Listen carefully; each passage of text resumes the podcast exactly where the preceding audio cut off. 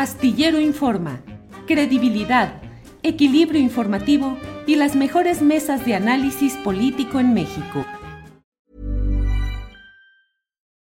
Millions of people have lost weight with personalized plans from Noom, like Evan, who can't stand salads and still lost 50 pounds. Salads generally for most people are the easy button, right? For me, that wasn't an option. I never really was a salad guy. That's just not who I am. But Noom worked for me. Get your personalized plan today at Noom.com. Real Noom user compensated to provide their story. In four weeks, the typical Noom user can expect to lose one to two pounds per week. Individual results may vary. Hiring for your small business? If you're not looking for professionals on LinkedIn, you're looking in the wrong place. That's like looking for your car keys in a fish tank.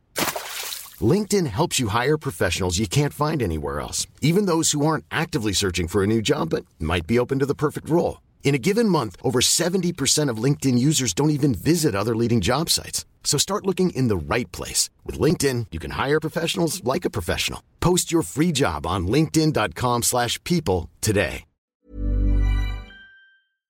Ya estamos por aquí, ya está don Arnoldo Cuellar. Arnoldo, buenas tardes. ¿Qué tal, Julio? Muy buenas tardes. Arturo, bienvenido. Arturo, buenas tardes.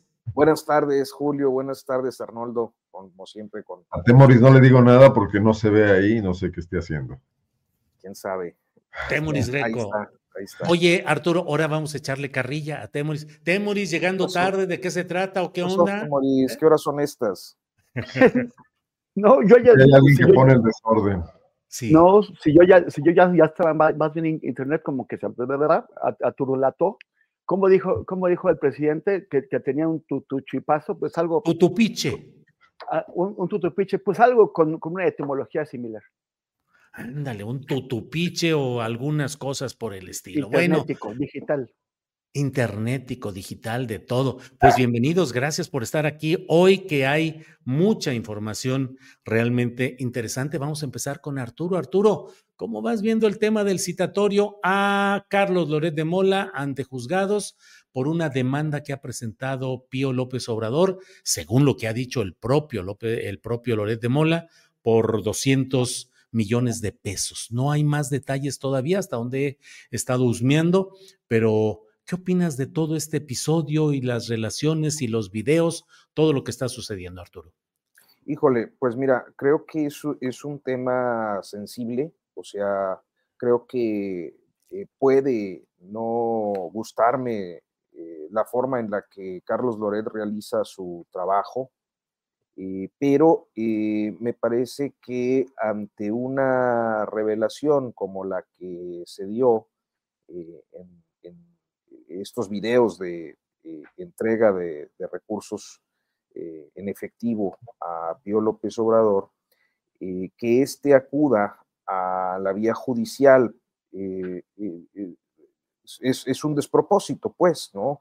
la exhibición ha quedado eh, pues eh, notablemente evidenciada eh, y me parece que ni siquiera podríamos hablar ya de que era un acuerdo entre particulares o porque el propio presidente dijo, bueno, pues eran recursos que iban para el movimiento porque estábamos luchando por la transformación.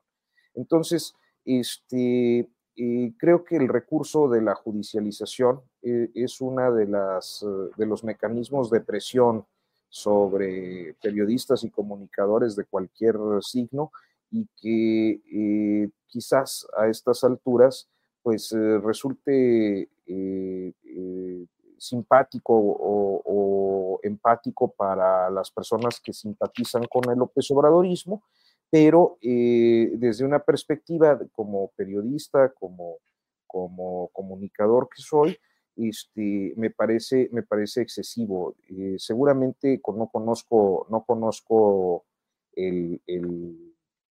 la lata, no conozco la litis de la demanda, pero hay, hay evidentemente un, un eh, pues un razonamiento político en torno a eso, eh, con el que pues sencillamente no, no, no creo que pueda coincidir.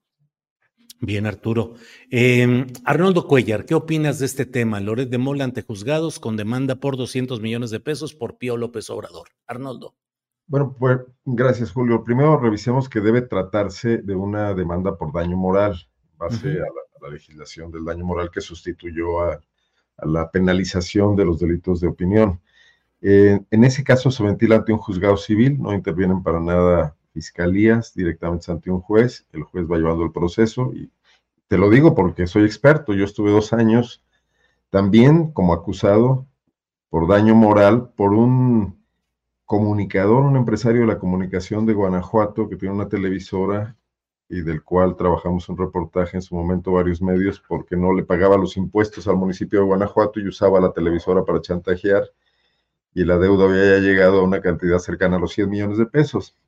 Entonces él demandó a, mí y a una activista de transparencia por esos 100 millones de pesos. Por supuesto, ganamos el juicio. Loret de Mola tiene muchísimas posibilidades de ganarlo.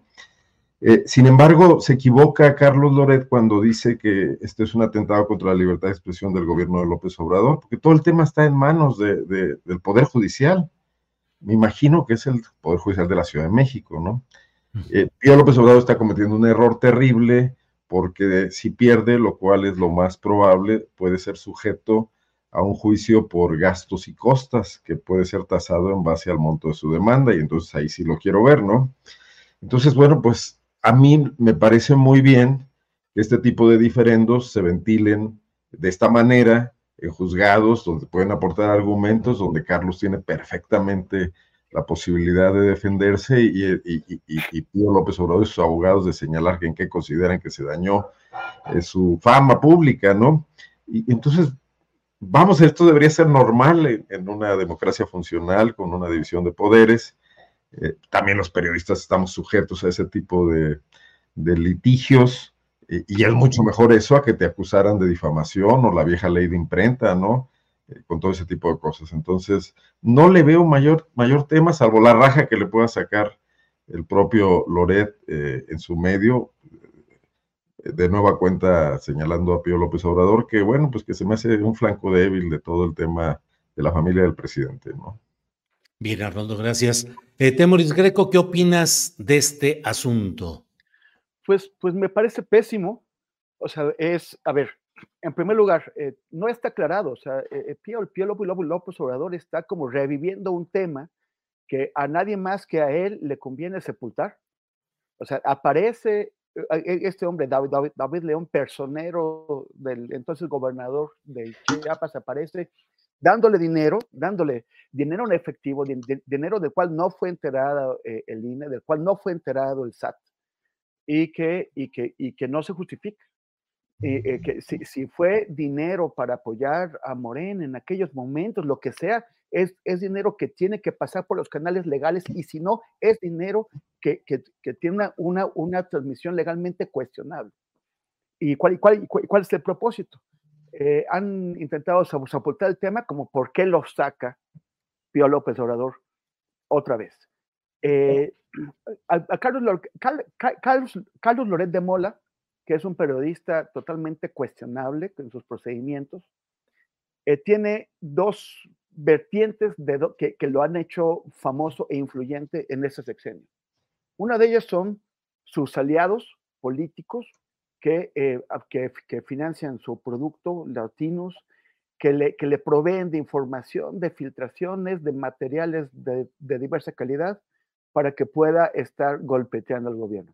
Y por el otro lado, pues el mismo presidente y ahora, por ejemplo, gente como, como, como, como, como Pío, que se la pasan hablando de él y convirtiéndolo pues en uno de los grandes campeones del antiobradorismo, un lugar que no merece, no porque no sea totalmente antibradorista, sino porque no, no tiene esa importancia. La importancia se la dan en la mañanera y ahora, por ejemplo, este tipo de cosas. O sea, el, presidente, por ejemplo, como cuando exhibió eh, sus datos privados eh, fiscales, que eso tendría que, o sea, por, por más que nos pueda caer gordo eh, Loret, Loret de, de Mola, los ciudadanos tenemos que estar protegidos ante el gobierno, ante las autoridades, en cuanto al uso que pueden hacer de la información privada que nosotros estamos consintiendo en entregarle. Y ahí violó eh, eh, eh, ese, ese derecho de Loret de Mola. Y también ahora lo convierten en mártir de la libertad de expresión. O sea, le, están haciendo un enorme favor, lo, están subiendo, lo están ensalzando a un lugar que Loret Mola no merece, entre otras cosas, porque él mismo ha sido una persona que ha abusado de la libertad de expresión y ha, utilizado su libertad de expresión para abusar de los derechos de los ciudadanos. Entonces, eh, a, mí es un despropósito, además de lo que mencionaba Arnold, lo que puede tener un, un, culatazo eh, por la parte legal, pero sobre todo es un señor que ha cometido un abuso y que además quiere seguir abusando de eso, convirtiendo a Loret de Mola en campeón de la libertad de, expresión. Y es, como ya habíamos comentado, parte de este eh, recurso a, eh, al hostigamiento judicial, al acoso judicial. Pío López, López Obrador va a fracasar, lo, van a, eh, eh, no, tiene de dónde hacerse con este, con este eh, recurso que acaba de interponer, pero pues sí, el, objeto es estar hostigando a periodistas aunque, no tengan, aunque no se tenga la, la razón. O sea, por todos lados está pésimo. Bien, Temoris. Eh, Arturo, Arnoldo, Temoris, una repasadita breve a este asunto antes de pasar a otro. Arturo, esto abunda en las acusaciones de uso de recursos eh, no suficientemente explicados en aras del movimiento ahora llamada Cuarta Transformación. Estos videos corresponden a 2015, cuando hubo elecciones en Chiapas, no, no federales, sino estatales y el propio Pío dijo que era dinero para gasolina, para el movimiento, y el propio presidente López Obrador dijo que su movimiento, como otros movimientos históricos, han sido apoyados por la gente y que en este caso era para estos gastos menores. Em, ¿Cómo hacer política, Arturo, en México si no es con un montonal de dinero que proviene de fuentes no siempre explícitas o no siempre verificables? Pues mira, yo, yo siempre y planteo que hay dos, dimensiones e, en, el tema electoral. Una que tiene que ver con las reglas del juego, que son aquellas en las que hay un sistema financiero que es fiscalizado, que está sometido a controles y a, una serie de eh, regulaciones. Inclusive pensaría yo que hay sobre regulaciones, es un exceso de, regulación eh, y de vigilancia sobre el financiamiento de las actividades políticas, pero hay un exceso que ha sido en buena medida propiciado por las representaciones de las izquierdas históricas, incluido quizás Morena, pero yo pensaría que sobre todo en su antecedente, el PRD, eh, en, en, la etapa pre-Morena, este, que han propiciado estas uh, sobreregulaciones en los financiamientos por las grandes cantidades de efectivo que se mueven muchas veces, y asumimos, presumimos,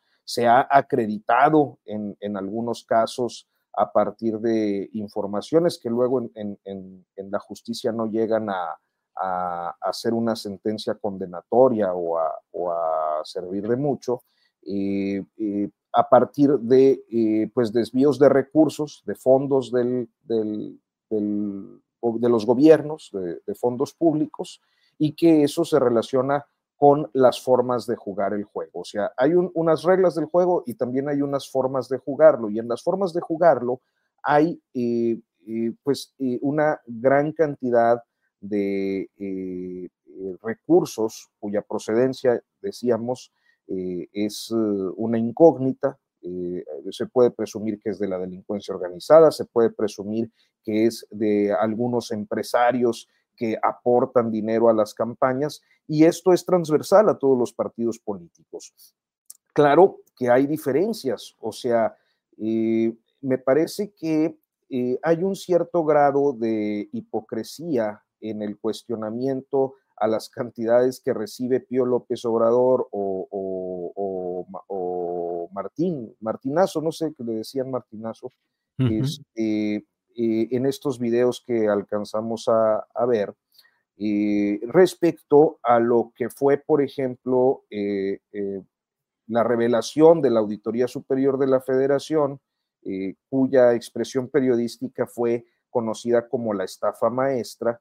Estamos hablando de miles de millones de pesos, eh, eh, judicializados al menos 5.500 millones de pesos, este, cuyo propósito era financiar campañas o eh, recursos como los que hemos advertido a lo largo de muchos procesos electorales. Yo cuando menos podría recordar el, llamado Pemex Gate del, del, 2000, aquel desvío de recursos de Pemex a través del sindicato petrolero para financiar la campaña de Francisco Labastida, eh, el caso de los amigos de Fox y esta recaudación de fondos ilegal eh, entre eh, personas del sector privado, la forma en la que el CENTE operaba con recursos públicos para inclinar la balanza en los procesos electorales de manera muy destacada en el 2006, eh, la forma en la que eh, sabemos por testimoniales, por juicios inconclusos y que inclusive se están revirtiendo en algunos casos,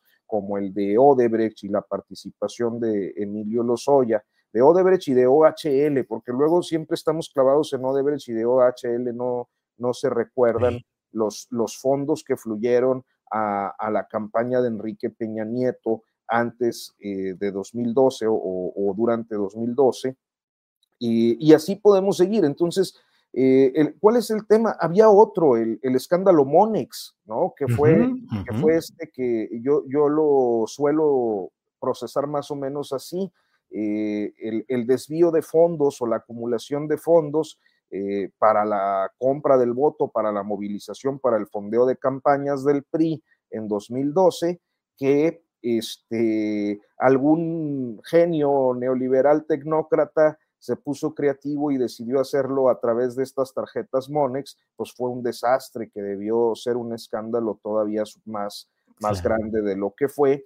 Eh, y así podríamos seguir con muchos otros episodios. Entonces, esas cantidades, cuando hablamos de miles de millones de pesos respecto a sobrecitos amarillos con, con eh, algunos cientos de miles, no es que esté bien, no, está mal que, haya dinero ilegítimo en las campañas, pero también me parece que hay una profunda hipocresía del lado opositor, como si no hubiera todos estos antecedentes de, conducta ilegítima en los procesos electorales.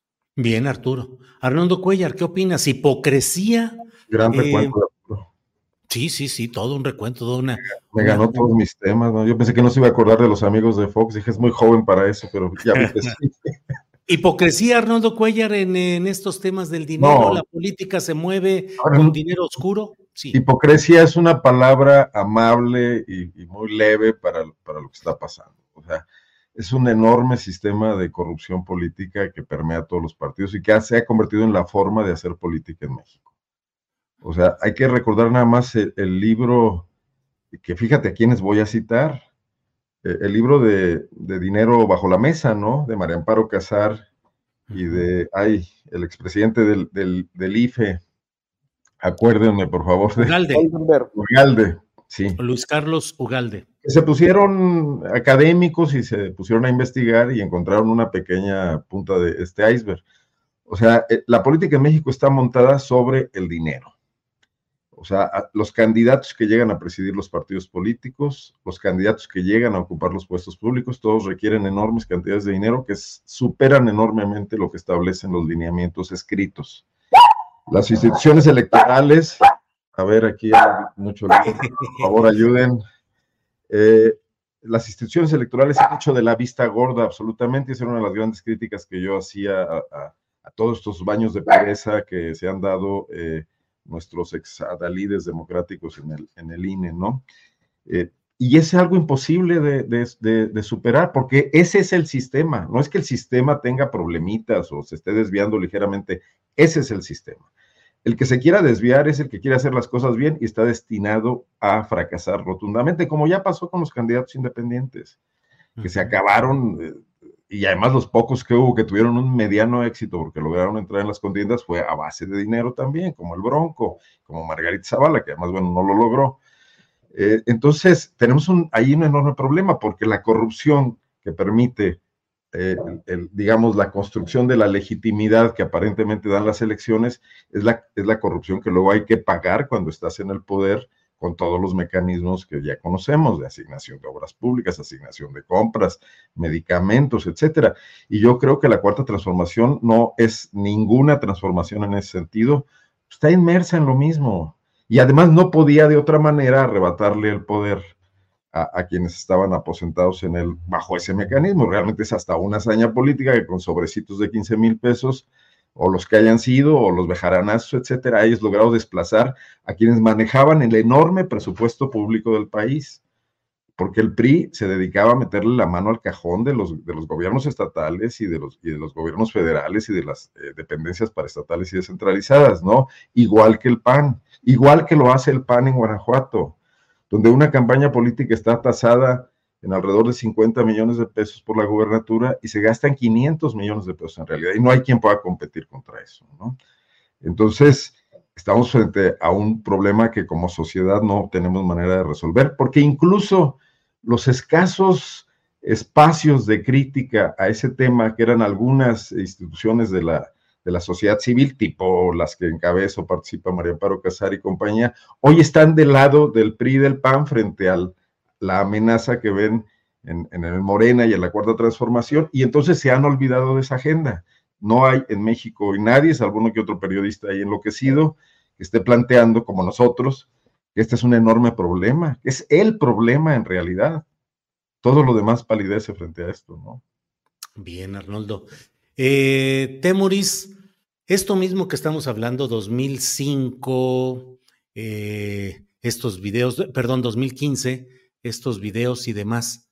¿Estará pasando actualmente la política hoy? Todo lo que estamos viendo, movilizaciones, actos masivos, acarreos, reparto de artículos utilitarios espectaculares, ¿tendrá ese mismo, esa misma circunstancia de dinero de origen inexplicable o inexplicado, Temoris?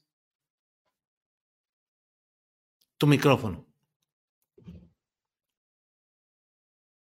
Coincido, coincido con el compañero eh, eh, Arnoldo Cuellar que es un, es un problema tener a la enciclopedia arturánica abriendo los temas, porque, porque, porque se acuerda de, de, todo y los, y los plantea muy bien.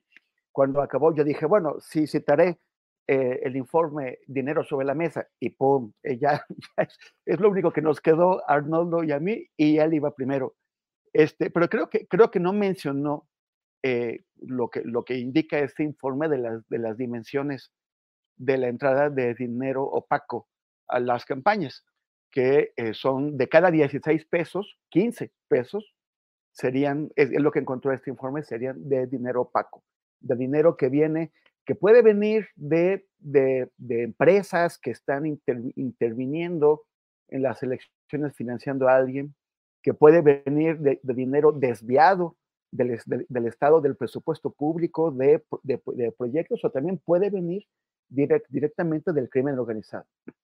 Y, y, ahora que mencionaba, si es que puede ser que en este momento esté también entrando este tipo de dinero, bueno, todo esto que hemos visto, como todos los partidos políticos se saltaron olímpicamente las reglas que ellos definieron sobre cómo hacer campañas, o ellos se ponen las reglas y se las saltan de cómo hacer las, las, campañas y de pronto ponerle a alguien coordinador o coordinadora de, de, no sé qué y finalmente es una candidata. Y que no hay pre-campaña, pero sí hay pre-campaña. Bueno, todo esto que hicieron involucra recursos que se emplearon en todos estos procesos de selección de candidatos y de pre-campañas y todo eso. Espectaculares y, y bueno, todo, todo, todo tipo de material que sé que lo que lo vimos, lo vimos en las calles y los, los, vimos aparecer y, en, y, lo, y, lo, escuchamos en nuestros teléfonos con gente que nos, que nos llamaba. El INE está poniendo ahora algunas multas porque a los partidos políticos, porque hizo ya cálculos, algunos cálculos que parecen conservadores de los gastos que se hicieron en todos estos procesos y que los partidos dicen, es que no lo hicimos nosotros, lo hicieron espontáneamente los ciudadanos y yo no, yo no lo puedo controlar. Como, como sea, si alguien está promoviendo tu nombre, es, es una aportación a tu campaña, aunque no pase por tus manos. Y deberías, en ese caso, de decirle, pues no me hagas favores, compadre. Pero también eh, algunos cálculos periodísticos encuentran que las multas que están imponiendo el, el, INE son mucho menores que los recursos que se estima que se invirtieron en estos procesos. O sea que le sale barato el haberse saltado la ley y apenas viene. Eh, toda esta también violencia que estamos viendo también es parte de la intervención de poderes económicos, poderes criminales que están muy ligados con el Estado, muy ligados con las grandes empresas, que están interviniendo, están, tienen un interés directo y están interviniendo en las, en las campañas. Y, y, el tema es cómo controlarlo. Pues los propios partidos políticos que hicieron estas reglas que ellos violan, pues tendrían que ser, e, en un mundo ideal, aquellos que introduzcan las, reformas legislativas y determinen la creación de las entidades de, de Contraloría con dientes capaces de ponerles límites. Son los partidos políticos que son obviamente los que tienen el menor interés en que se controle la entrada de estos recursos. Entonces, mientras vivamos una, una democracia poco ciudadana y, controlada, manejada, manipulada por todos los partidos políticos, pues esto no va a cambiar. Y vamos a seguir viendo cómo entran estos dineros opacos, eh, algunos de ellos de origen francamente ilegal, a influir en las decisiones que tomamos los, los ciudadanos. Bien, Temoris. Arturo, pues a petición de sus compañeritos de salón que se quejan de que usted es muy memorioso y se vuela todo lo que, lo que son los temas a discutir, te voy a preguntar de música o de deportes para dejar abierto el camino para los compañeros. No, Arturo, eh, empiezan las campañas, arrancan este viernes, empieza Claudia Sheinbaum en la Ciudad de México, Xochil Gálvez en Fresnillo, Zacatecas, de Álvarez Maínez, no sé mayor cosa, pero ¿qué avisoras, qué esperas, qué auguras para estas campañas que empiezan al fin ya en forma. Arturo Rodríguez. Pues mira, no, no, no sé, yo me acuerdo que el año pasado decíamos que para estas fechas ya íbamos a estar un poco cansados por pues todo el eh, campañeo que se ha dado desde el año pasado. Por cierto, nada más un, paréntesis, en, eh, me faltaron varios episodios, por ejemplo, la Operación Zafiro, ¿no? E, esa, era, eh, era todo un caso de desvío de recursos para, para directamente al PRI, para temas electorales. Este, y ah, por ahí en el chat mencionaban los casos de, de, César Duarte. Y no, no, no, para quienes lo planteaban, no, no hay una justificación para la recepción de los recursos en efectivo. Lo que, lo que hay es como desproporciones, ¿no? Alguien decía Segalmex, bueno, Segalmex todavía está pendiente, por eso uno no habla con la, o sea, sabemos que hay un desfalco tremendo, más de 10 mil millones, pero todavía no sabemos para qué fue. Entonces, hay, hay eh, matices, pues, que se tienen que dar por un tema de precisión. Pero yo diría que eh, en abono a lo que decían ahorita Arnoldo y Temoris, eh, decía yo, hay reglas del juego y formas de jugarlo. Yo creo que el problema está en las formas de jugar eh, el juego político, en las formas de ir a hacer campañas y de ir a hacer elecciones. O sea, esto ya más allá de regulaciones, de controles, de reglas, tiene que ver con culturas políticas que tienen que ser desterradas. Para eso se requiere una autolimitación de las fuerzas políticas a la hora de, hacer campaña, pero es algo que difícilmente va a ocurrir porque, bueno, pues quedas en desventaja frente a los que eh, sí lo hagan. En, fin, es, es un tema eh, tremendamente complejo. Ahora bien, con el arranque de las campañas eh, en el próximo viernes, me parece que, bueno, pues es, natural que Claudia Sheinbaum lo haga en la Ciudad de México, en el Zócalo. el Zócalo es, ya un, lugar pues muy significativo del López Obradorismo. ella misma pues fue jefa de gobierno en la Ciudad de México donde eh, naturalmente pues tiene eh, eh, muchas simpatías. la que no entiendo es la decisión de Xochitl Gálvez de ir a Fresnillo. Fresnillo es un municipio donde la familia Monreal ha ejercido un cacicazgo desde hace unos 25 años, o sea, durante un cuarto de siglo ha sido un hermano Monreal, un cuñado, eh, eh, pero siempre un sobrino, ¿no? Yo qué sé, pero siempre alguien de la familia Monreal gobernando. Hoy, evidentemente, en una situación de crisis, de crisis local en su, en su principado, pero me parece, me, me, sorprende un poco que quiera hacerlo ahí, excepto quizás por, pues, eh, hacerlo precisamente en uno de, en un, en un, bastión monrealista, pero no, no, no le encuentro el sentido, la lógica política de esa, de esa decisión. Este, eh, pero bueno, así empieza. Y pues Álvarez Maínez es, es como la caricatura, el, el, el patiño, ¿no? De, este proceso electoral cada vez más en desventaja.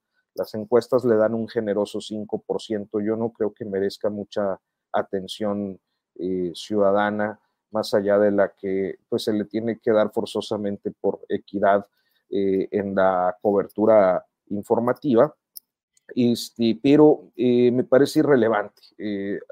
A, manera de opinión, yo pienso que, Álvarez Maínez es una figura irrelevante en este proceso electoral. Así que pues nos concentramos en la candidata puntera, observamos los movimientos ciertamente extraños de la segunda eh, con una expectativa de campaña que no creo que modifique mucho las tendencias que hemos visto hasta ahora. Bien, Arturo, gracias. Eh, Arnoldo Cuellar, ¿qué opinas de estos inicios de campaña? Xochitl en, ah, en Fresnillo, Zacatecas, retando, incursionando en el imperio Monreal. Em, recordemos que eh, David Monreal es el gobernador del estado de Zacatecas, Ricardo lo fue antes, Saúl Monreal fue presidente municipal, es presidente municipal con licencia de Fresnillo, pidió licencia para ser, como ahora es, candidato a senador por Zacatecas a nombre de Morena, en fin. Y Claudia Sheinbaum en la Ciudad de México, donde hay muchas versiones de que hay incluso divergencias o problemas em, latentes eh, caminando entre los equipos de Claudia y de Clara Brugada y Álvarez Maínez, que no sabemos por dónde ande. ¿Qué opinas, Arnoldo? Hey, I'm Ryan Reynolds. Recently, I asked Mint Mobile's legal team if big wireless companies are allowed to raise prices due to inflation. They said yes. And then when I asked if raising prices technically violates those onerous two-year contracts, they said, "What the f*** are you talking about? You insane Hollywood ass." So to recap, we're cutting the price of Mint Unlimited from $30 a month to just $15 a month. Give it a try at mintmobile.com slash switch. $45 up front for three months plus taxes and fees. Promoting for new customers for limited time. Unlimited more than 40 gigabytes per month. Slows. Full terms at mintmobile.com. I'm Sandra, and I'm just the professional your small business was looking for. But you didn't hire me because you didn't use LinkedIn jobs. LinkedIn has professionals you can't find anywhere else, including those who aren't actively looking for a new job, but might be open to the perfect role, like me. In a given month, over 70% of LinkedIn users don't visit other leading job sites. So if you're not looking on LinkedIn, you'll miss out on great candidates like Sandra. Start hiring professionals like a professional. Post your free job on linkedin.com/people today. Qué cruel eres. Eh. Pues, espero que no me falle mi internet, porque me voy a conectar a mi teléfono que aquí falló la, la super No le, no, le, dijiste nada al, niño Arnoldo por salirse del salón, ¿eh? No, no, fue mi internet, mano, se me deja.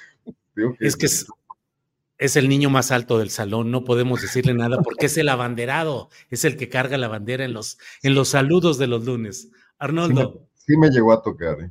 ¿Sí? Mira, eh,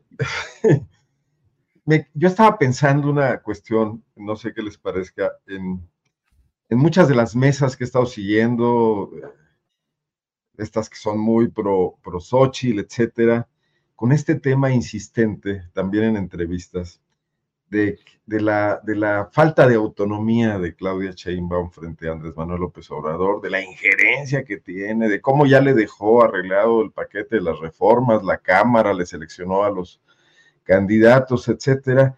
Digo, bueno, si la gente que quiere que López Obrador eh, sea derrotado está viendo tantos errores y si estos errores están perjudicando tanto a la campaña de Claudia Sheinbaum, deberían estar muy felices, porque entonces tendrían que sumarse con todo a que Xochitl Galvez avance, recorte algo de esa enorme desventaja que tiene, sea más creativa, deje de tener ocurrencias simples eh, y plantee una estrategia de estadista verdaderamente que atienda pues algunas de las inquietudes que tienen los ciudadanos y la población del país más allá de, este show mediático de descalificaciones y de ataques. Pero no está pasando eso. Entonces, en el fondo, si Freud hablara, estaría claro que todos ellos ya dieron por hecho el triunfo de Claudia y que lo único que les preocupa es que Claudia se deslinde de eh, pues ese anticristo que es AMLO, ¿no? Y que si lo hiciera ya estarían dispuestos incluso a soltar amarras con, con Xochitl y ya tratar de acomodarse en lo que viene. Eh, me parece que ahí es donde está un poco el fondo del tema, ¿no? Porque si entre el New York Times, las acusaciones de narcopresidente, la falta de autonomía de Claudia y todo esto no configurara el escenario perfecto para ellos, para decir que el país está volcado con, para repudiar el autoritarismo y la dictadura, entonces no le veo sentido a todo eso, ¿no? Es, un poco lo que me quedo pensando. Entonces, bueno, pues las campañas tendrán que ir a ese territorio seguro, en el caso de Claudia Sheinbaum, de eh, no tropezar, de administrar eh, el tema de la, de la agenda del presidente, que no va a dejar hasta el último día de ser un presidente fuerte. Yo no entiendo por qué además hay analistas que insisten en que los presidentes deben de hacer una especie de fade out cinematográfico en su último tramo, desaparecer. Esa era la lógica del priismo, que incluso ni siquiera muchos presidentes priistas cumplieron, pero porque eso está convertido en, en un guion prescrito, preestablecido, en una regla y no, no, no, lo veo por ningún caso. No ocurre en otros países y Claudia tendrá que administrar que lo mismo que la hace la candidata eh, que adelante en las encuestas y muy probablemente la ganadora, eso será uno de sus problemas en el futuro, ¿no? Cómo administrar un eh, López Obradorismo sin López Obrador, cómo convertirlo en otra cosa, cómo lograr que algo que es tan personalizado se convierta en algo institucional, pues es el reto que tiene encima. No solo pueden pedir que lo haga ahora, que no tiene poder, frente, frente al, eh, al escenario de un presidente que no solamente tiene un poder que le da a la Constitución y que además él se lo, se lo arroga todavía por encima de ella y que además lo tiene por una enorme popularidad, por un carisma y por una historia, ¿no? Entonces, eh, si ese es el debate, yo no veo por ningún lado dónde está eh, lo que Xochitl está proponiendo, lo que quienes la han visto como la única posibilidad que hay para frenar lo que consideran un, un movimiento pues, muy complicado de combatir, han visto en ella, ¿no? Este, creo que ese es el tono en el que nos mantendremos. Y entonces no queda de otra que los ataques, que la histeria colectiva, que está en las dos partes, ¿eh? que también eh, de repente surge del otro lado, como se vio la semana pasada. Eh, no me hagan hablar de Álvarez Maínez, por favor, porque esta es una mesa importante y yo considero que su tiempo es muy valioso. Entonces, ¿por qué vienes de naranja? porque, porque precisamente no importa.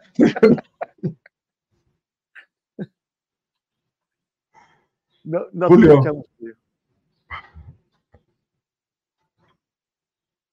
Ya, yo solito me estaba aquí castigando.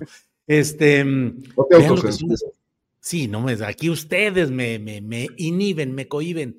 Eh, pues está publicando, ya se está señalando que una sesuda decisión de Álvarez Maínez que va a iniciar su campaña en Sonora. ¿En dónde? ¿En Hermosillo? ¿En Ciudad Obregón? ¿En dónde? No, según lo que están publicando algunos medios de allá, que escogió Magdalena de Quino, la cuna de eh, Luis Donaldo Colosio Murrieta. Tenemos la nota que está eh, publicada en nuestro portal de internet. Eh, creo que por ahí nos la van a poner ahorita en unos segunditos, pero ahí está.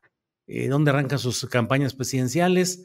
Por ahí va esa información dando, dando lo que dice ahí respecto a, em, a, dónde planea estar y según lo que se está eh, señalando, va a ser justamente en ese lugar. Así es que, pues así están las cosas. ¿Cómo ves, Temoris Greco, estos arranques de campaña? Al fin inician las campañas formales. ¿Qué opinas, Temoris? Pues mira, yo creo que lo de Claudia eh, manda o va, a tratar de mandar el mensaje de que de, o sea, de, reforzar el mensaje de que es la puntera y de que tiene la fuerza. O sea, en, donde pueden lograr la, mayor concentración es claramente en Ciudad de México y desde, y desde el principio marcar, o sea, ¿cuánta gente podrá reunir Xochitl en Fresnillo? ¿Cuántos? El otro señor en Magdalena de Quino. O sea, vas de, desde el principio va a quedar claro quién es, quién, quién, bueno, si ya está quedando claro, es reforzar la idea de que es la puntera y hay una distancia enorme. Y me, y me parece poco atinado lo que están haciendo sus rivales. O sea, en el caso de, de, de, de Xochitl, ir a, pues, a territorio monrealista como a exhibir, que a exhibir eh, la, la, la, violencia, a exhibir al monrealismo, este, pues siempre te puedes alejar un poco del monrealismo porque el propio Monreal se ha eh, mantenido como, como, como, una, una, distancia hasta cierto punto de, Claudia. Pero, pero de todos modos, ya el, el, el, tema de la violencia, que es lo que van a tener, a tratar de mantener activo ahí, pues ya está bastante activo y no les ha dado réditos todavía. Y no se ve que se los vaya a dar. En el caso de, de Maines, pues bueno, se ha dedicado a imitar y a, y a hacer el juego a, al patán de, de Samuel, que, que, cada vez es más patán, o sea, déjate patanás, o sea, es, uh -huh. cada vez es más terrible, pero ahora que, aquí también al otro neo, eh, neolonés, a, a, a, Luis, a, Luis, Donaldo Colosio, a tratar de montarse pues en el féretro ya muy gastado, ya muy recorrido de Luis Donaldo Colosio padre y, y a, a, tratar de recordarlo como, como si fuera la herencia de un reformador que nunca fue un reformador, que ni tuvo la oportunidad ni le iba a hacer porque era solamente otro priista que se anticipó al cuento del nuevo PRI, pero finalmente era ya también, ya, ya de la Madrid había sacado su renovación moral de la sociedad y todo, y todo esto.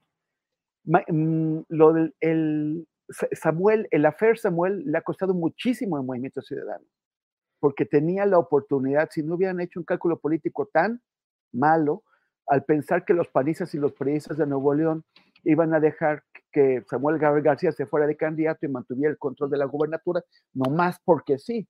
Cuando todos los números del Congreso local les decían lo contrario. O sea, ahí también, si, si, si Samuel tuvo la, la, falta de colmillo para no darse cuenta de eso, Dante Delgado debió haberle tenido y fracasó.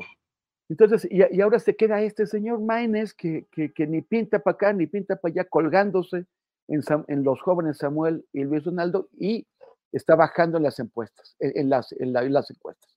¿Para beneficio de quién? Para beneficio de, de, de Xochitl, pero no para darle un beneficio real que le permita remontar. Entonces, bueno, pues es, eh, a mí me parece que eh, para, para abrir la campaña, eh, Claudia va a salir con todo y, los otros dos van a quedar por ahí chiflando en la loma. Bien, Temoris. Arturo Rodríguez, en, esta, en este tiempo electoral, eh, que ya está encima este inicio formal de las campañas, ¿qué tanto persistirán las acusaciones de la oposición respecto a narcogobierno, narcopresidente, narcocandidata? ¿Y qué tanto la violencia política? Estamos viendo, por ejemplo, en Marabatío, donde fueron asesinados ayer, con pocas horas de diferencia entre los dos hechos, fueron asesinados los aspirantes, precandidatos a la presidencia municipal de Marabatío, Michoacán. ¿Qué tanto las etiquetas van a seguir golpeando fuertemente a la 4T? Por un lado, las etiquetas en redes sociales y qué tanto la violencia política con segmentos de crimen organizado que ya no solo promuevan activamente sus cartas políticas, sino que veten, que ataquen, que eliminen físicamente a las cartas no deseadas. Arturo. Fíjate que yo creo que desde hace un mes lo, lo escribía yo por ahí en una, en una columna hace unas semanas. Y creo que cuando menos hace un mes que el tema de vincular al actual gobierno con el narco ha sido eh, persistente en el mensaje de su principal oposición, que es la, la coalición PRI-PAN-PRD. Eh, no sé cómo le pusieron ahora fuerza, corazón y buche. Fuerza y corazón por México. Ándale. Fuerza, fuerza y corazón. FUC. Eh, este, pero eh, que ahora, pues, creo que se olvida una, una, una máxima del marketing político que es que el mensaje para que llegue debe ser verificable. Y tengo la convicción de que hasta este momento no existe un dato eh, claro, contundente, irrefutable, de que haya una connivencia del presidente de la República y su equipo más cercano con algún grupo de delincuencia organizada, quieran llamarle cártel, eh, eh, banda criminal, organización delictiva, como sea. me parece que no, no lo hay.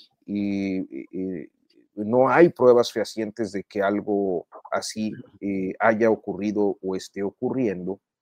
Eh, y creo que eh, el único alegato que soporta o articula esta, esta narrativa o este mensaje opositor de, de narcopresidente, pues son los pésimos resultados en materia de seguridad, algo eh, y estrictamente y muy concretamente eh, del tema del registro de los, de, los homicidios, de, homicidios en el país, entre estos los que tienen una naturaleza política, eh, que son no solo los de candidatos dirigentes políticos o funcionarios públicos, sino que yo lo ampliaría inclusive a, dirigentes sociales, a defensores de derechos humanos y a periodistas, porque son eh, figuras que tienen que ver con el ejercicio de los derechos políticos que se ven cancelados en el contexto de un proceso electoral eh, cuando hay una condición de violencia desbordada en algunos territorios eh, focalizados. o, muy identificados, ¿no? Guerrero, Michoacán, Guanajuato, Jalisco, por mencionar creo que los más, eh, los más eh, violentos eh, políticamente en, este, en, este, en esta temporada. Entonces, creo que ha sido un fracaso desde hace un año aproximadamente el mensaje de cuestionar los resultados en materia de seguridad, como lo ha venido haciendo principalmente Marco Cortés, porque eh, siendo dirigente del PAN, eh, hay, hay un, retorno de la crítica, ¿no? Eh, básicamente porque los gobiernos que fueron emanados del Partido Acción Nacional a la presidencia de la República o que lo han sido a los gobiernos de los estados, el caso más reciente pues es el de Guanajuato, eh, evidencia que ellos no solo fracasaron eh, en las políticas de seguridad, sino que también propiciaron eh, el desbordamiento de la violencia. E, en, este, en este contexto, la única forma de, soportar el señalamiento de narcopresidente, que yo honestamente dudo que tenga un, eh, efecto eh, como el que procuran, pues es precisamente eso, el de, el de los pésimos resultados, que por otra parte creo que era algo que tenía presupuestado el presidente López Obrador. Yo no sé si ustedes recuerdan aquellos primeros mensajes de concentración en el Zócalo, que él, les decía informe de gobierno, este, y que debió ser eh, pues el de los 100 días o algo así. Y él ya hablaba de que eh, el futuro de la cuarta transformación y el futuro del éxito de su proyecto de nación eh, se signaba en eh, los resultados en seguridad. A la distancia vemos que no las pudo, pero creo que política y electoralmente era algo que tenían presupuestado, de tal suerte que no va a tener un efecto significativo, aunque la narrativa sea persistente. Bien, Arturo, gracias. Arnoldo Cuellar, ¿qué opinas de estos, estos puntos? Narcoetiquetas y eventual violencia política electoral. Arnoldo. Me gustaría separarlos porque uno ocurre en la esfera de las redes sociales, que es un territorio que va a tener, yo creo que poco impacto en la elección. y otro ocurre en la realidad, y creo que ese sí va a impactar definitivamente en muchos lugares del país, ¿no?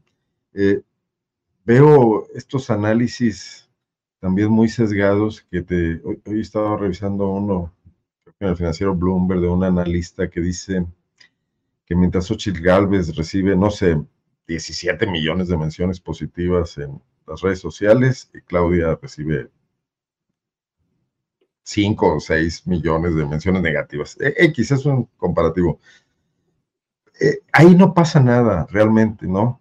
Eh, si, si, están creyendo eso, si se están metiendo en esa burbuja, si las narcoetiquetas y, y, el combate en las redes es lo que están esperando que les pudiese ayudar a remontar pues, la enorme desventaja que, que llevan en, en, hasta el momento, pero además la desventaja que propician también eh, el hecho de que Morena hoy es dueña de las estructuras. Muy, probable, muy probablemente las estructuras heredadas del PRI y del PAN en los estados que antes gobernaban ellos y que ahora gobierna Morena. No, no sabemos con qué mayor o menor eficacia las vayan a manejar, pero ciertamente, incluso si los gobernadores de Morena, los alcaldes de Morena, los operadores políticos de las delegaciones de bienestar no fuesen tan eficientes, de alguna manera inhibirán lo que antes hacían con recursos públicos el PRI y el PAN. Entonces ahí hay un enorme hándicap para la candidata Xochitl, que va a haber mermadísimas las estructuras, pero además estructuras que no están pensando en ella, que probablemente están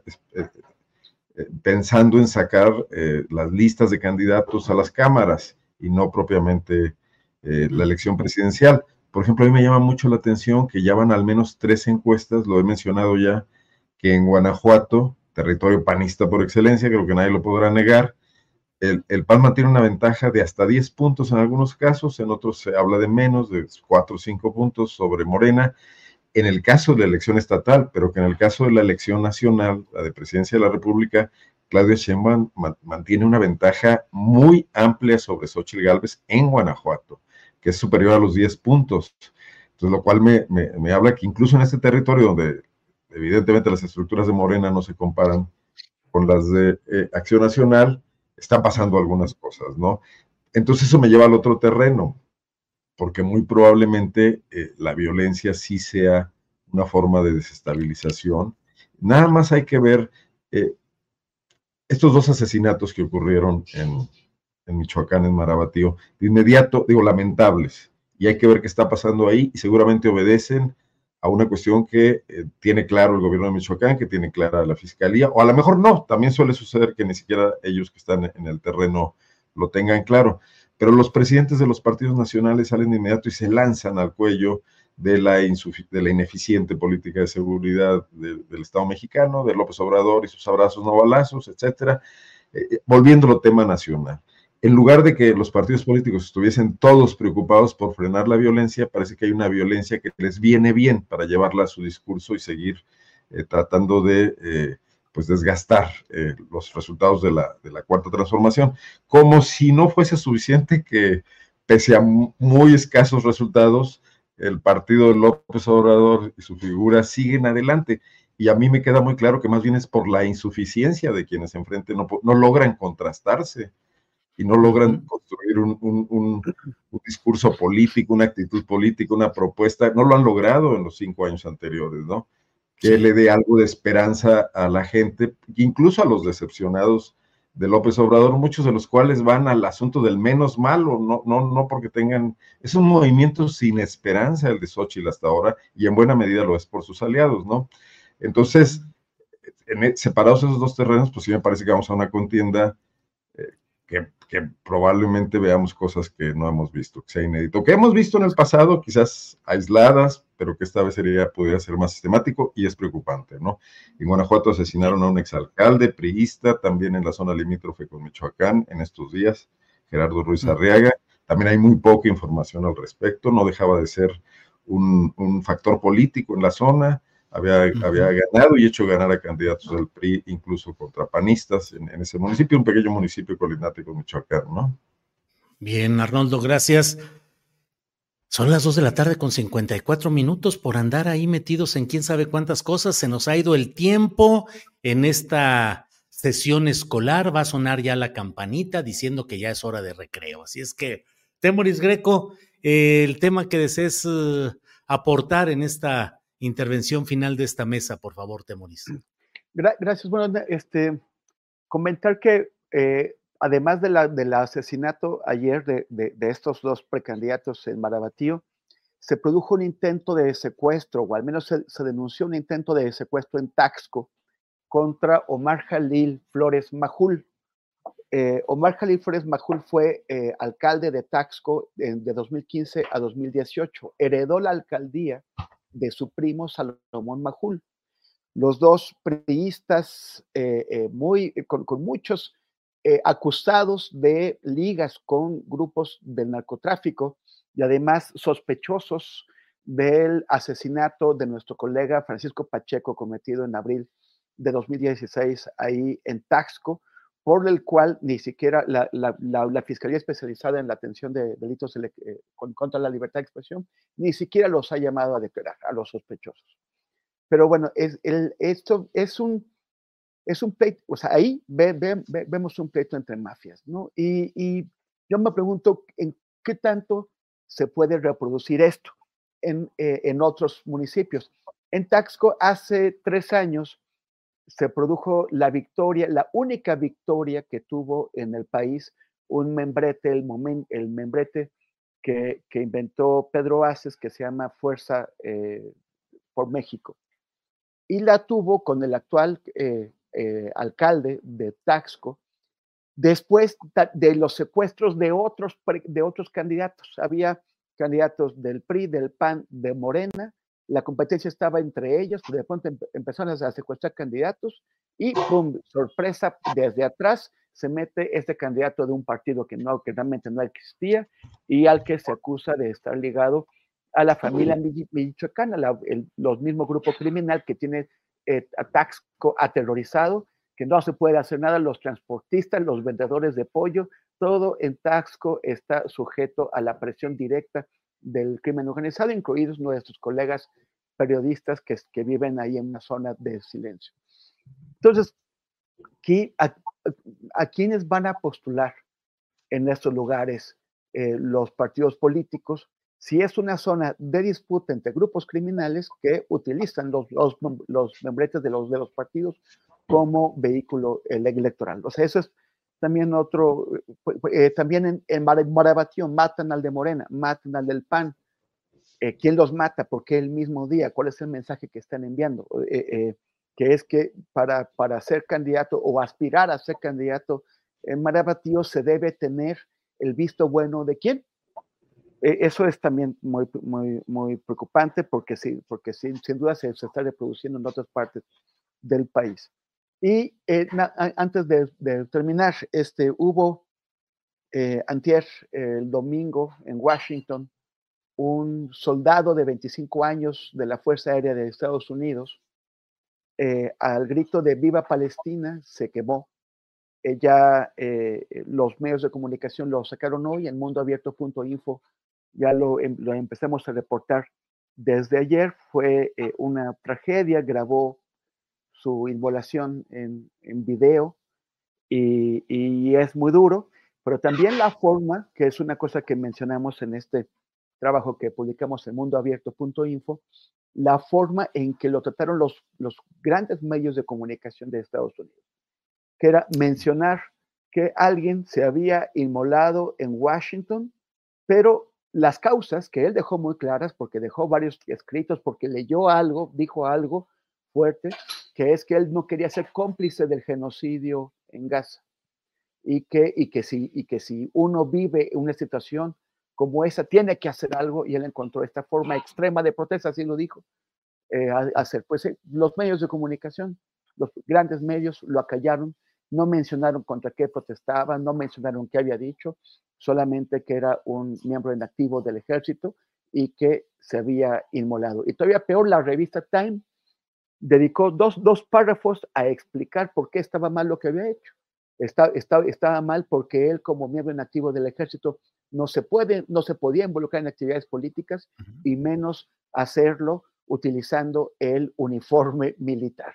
Eso es lo que a la revista Time le preocupó. Eh, la, la, historia está en mundoabierto.info. Muy bien, Temoris, gracias. Vamos, por favor, eh, Arturo Rodríguez con eh, la parte final. Postrecito, por favor.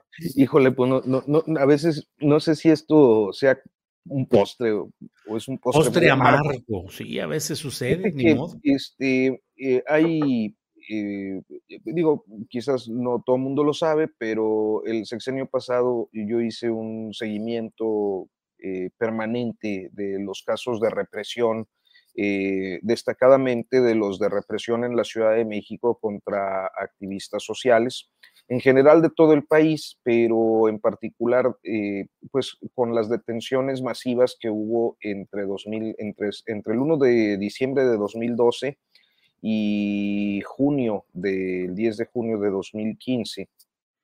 Eh, muchas de estas en el contexto de la reforma educativa y de otras reformas. Y, concretamente traigo el tema a cuento porque por aquellos años hice un, seguimiento hasta 2019 o 20, creo que fue cuando, cuando salió libre eh, Enrique Guerrero Aviña, un, un, activista social que había participado en algunas marchas y que en el contexto de una de estas marchas, cuando ya se retiraba para su casa, pues fue detenido, torturado y encarcelado durante varios años eh, por el gobierno de Enrique Peña Nieto, o sea, auténticamente presos políticos. Sí. Y, bueno, eh, el día de hoy Enrique me contacta porque ya, ya está libre, como lo decía, salió en esta administración por una serie de gestiones que creo que llevó, si no me falla la memoria, este, eh, Julio Scherer cuando era consejero jurídico este, eh, sale y el día de hoy me contacta para eh, pedirme que haga una difusión solidaria y en la que están eh, exigiendo la intervención de, la Cancillería mexicana en Qatar, porque su hermano Manuel Guerrero Aviña fue detenido allá en Qatar el pasado 4 de febrero bajo un operativo encubierto para, eh, pues para personas gay, para personas LGBT, y ha sido objeto de tortura, de tratos crueles, inhumanos y, degradantes, pues por esta, por esta condición